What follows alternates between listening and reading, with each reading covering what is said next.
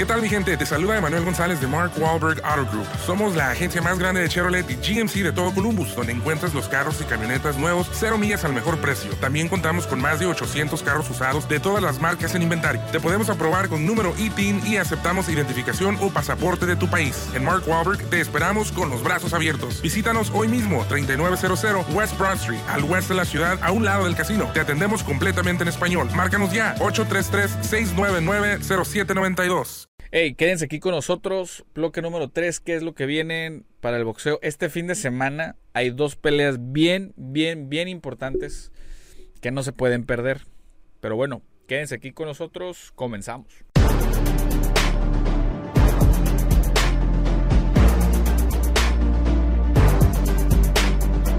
Señores y señores, bloque número 3. Aquí su pana Esteban Franco, juez analista de boxeo. ¿Qué viene esta semana en el boxeo. No se lo pueden perder, ¿eh?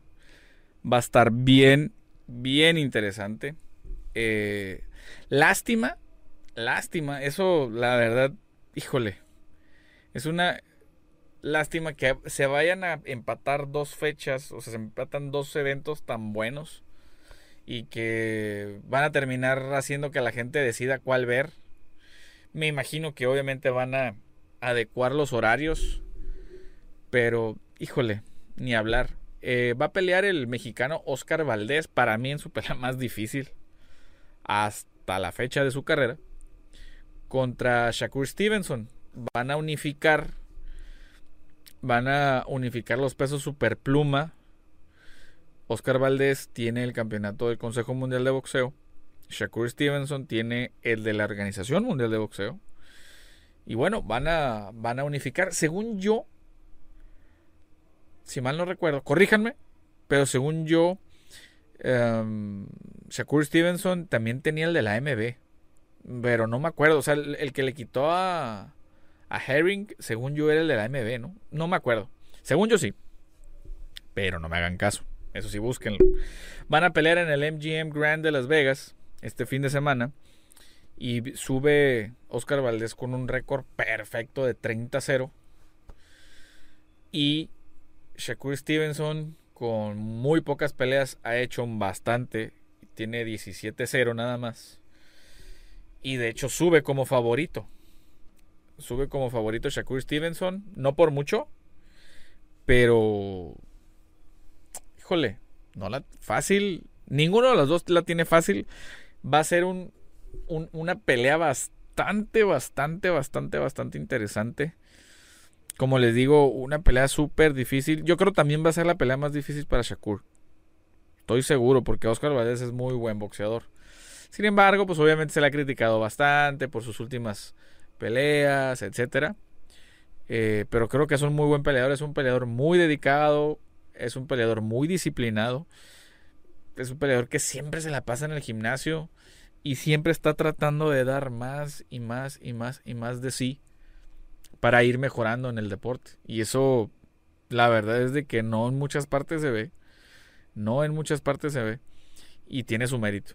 La verdad que tiene su mérito y hay que reconocérselo. Hay que reconocerlo. Oscar Valdés, yo creo, junto con Canelo y con algunos otros, eh, son de los campeones actuales más dedicados al, al, deporte. Digo, en mi caso lo veo, por ejemplo, con, con Jaime Munguía. O sea, él lo toma como sus horarios de oficina, ¿no? A tal hora yo entreno, pa, pa, pa, y es su, es su, su manera de, mantenerse donde está.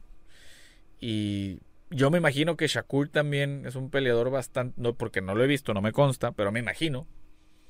Eh, lo que sí es un peleador excelso, es un peleador muy inteligente, es un peleador muy bueno. Casi no pega, eso es la verdad, casi no pega. Pero es un peleador de primera clase, estilo olímpico estadounidense, americano. Y va a ser una pelea muy buena, va a ser una pelea, ¿cómo les voy a decir? Como un ajedrez boxístico. Eso va a ser. Va a terminar siendo como un ajedrez boxístico para los que les guste el buen boxeo. El arte de pegar sin que te peguen, tienen que ver esa pelea. La verdad. No va a ser una pelea de choque como lo hacía, no sé, Brandon Ríos, como lo hacía el, travieso, como lo hacía, no sé, eh, no, es una, no va a ser una pelea de choque, va a ser una pelea de estrategia, va a ser una pelea muy buena. Y eh, la verdad es que esa pelea ni de broma me la, ni, de broma me la pierdo. Fíjense que esa, esa pelea sí me gustaría. Nada más que ya, ya estoy un poquito tarde de planear el viaje. Pero sí me hubiera gustado ir. Hasta ahorita lo estoy agarrando y sí me hubiera gustado ir. Pero bueno. Eh, ¿A ustedes qué les parece? ¿Quién gana para ustedes? Para ustedes, ¿quién es el favorito? Por si se lo preguntaban. A ver, Franco, porque también de repente se me ha ido en algunas ocasiones de dar mi pronóstico. Y sí me han mandado un mensaje. Hey, no dice tu pronóstico. Ok. Ahí va. Ojo, no es manera personal, es meramente. Es un. Un. ¿Cómo se llama? Es un anal. Es una opinión analítica. Propia. Para mí, va a ganar yo veo favorito a Shakur Stevenson para ganar una pelea por puntos muy, muy cerrada. ¿eh? Muy cerrada. Eh, ojalá me equivoque, ojalá gane Oscar Valdés y por una amplia decisión o de manera contundente. A mí me gustaría que ganara Oscar, sin embargo, yo veo ganar a Shakur Stevenson. Eh, lo veo ganar. Mucha gente dice que va a ser por una amplia decisión. Yo creo que va a ser una decisión cerrada. Eh, digo, tampoco digo que vaya a ser empate. En Las Vegas todo se puede. Pero, híjole, va a estar difícil.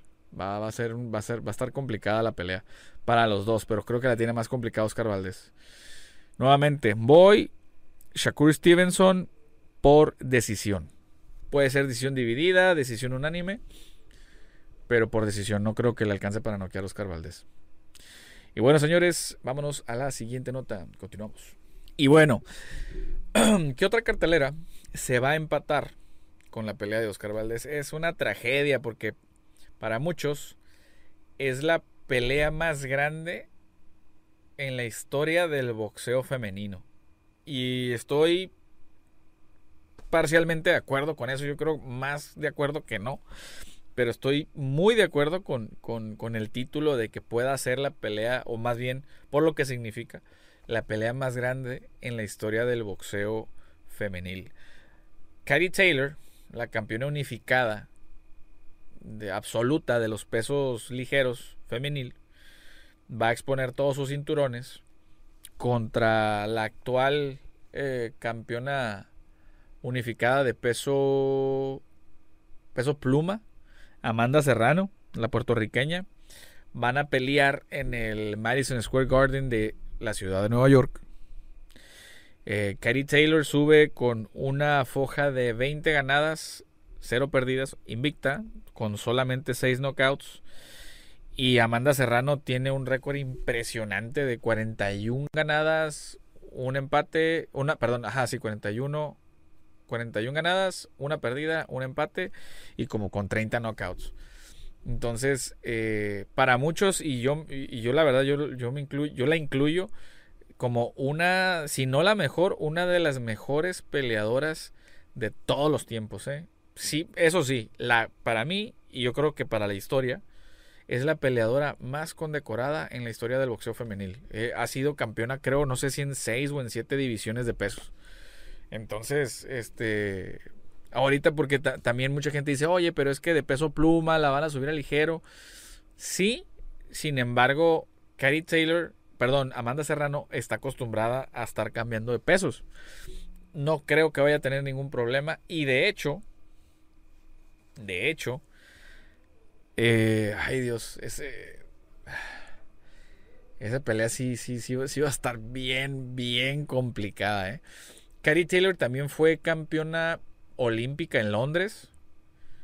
Y pues traía toda. Traía toda la afición británica respaldándola. Desde luego. Pero creo que Amanda Serrano es, una pieza especial. Es, una pieza especial en el boxeo.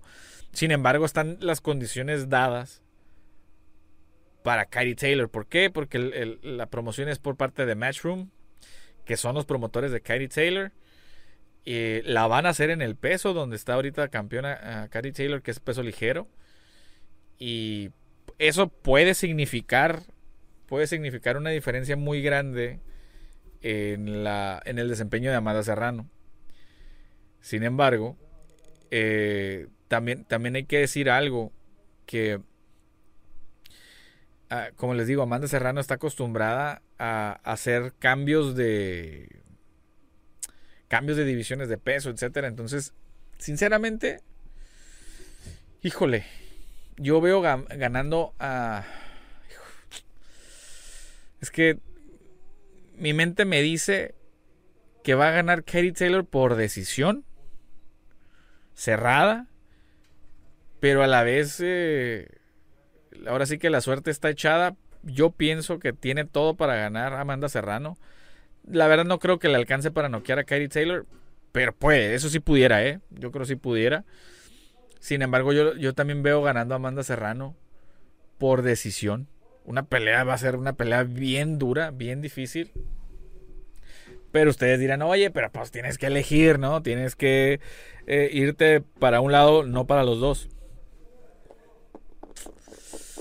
Ay, caray.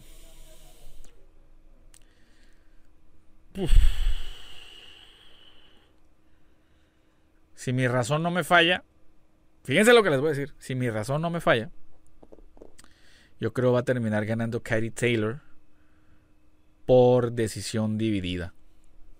Guarden esto. Posiblemente vaya a pasar. A mí me encantaría cualquiera de las dos que ganara, pero me encantaría que ganara Amanda Serrano por ser la una de las mejores peleadoras de todos los tiempos. La verdad. ¿Por, qué digo que gana Katie Taylor? Para mí, inclusive, es mejor boxeadora Amanda Serrano. Pero por las condiciones, el peso, etcétera. Híjole, si estuvieran en igualdad de, de, condiciones, yo creo gana Amanda Serrano. Si gana Amanda Serrano, no se me hace extraño. Híjole, wow. Pero bueno, vamos a ver. Este, a mí me encantaría que ganara Amanda Serrano. Pero bueno, vamos, este, vamos a ver qué, qué, nos depara. Y el viernes también hay buen boxeo interesante. Aquí les traigo el dato. Continuamos. Y bueno, señores, el viernes va a estar bien interesante porque hijos de dos leyendas se van a enfrentar entre sí.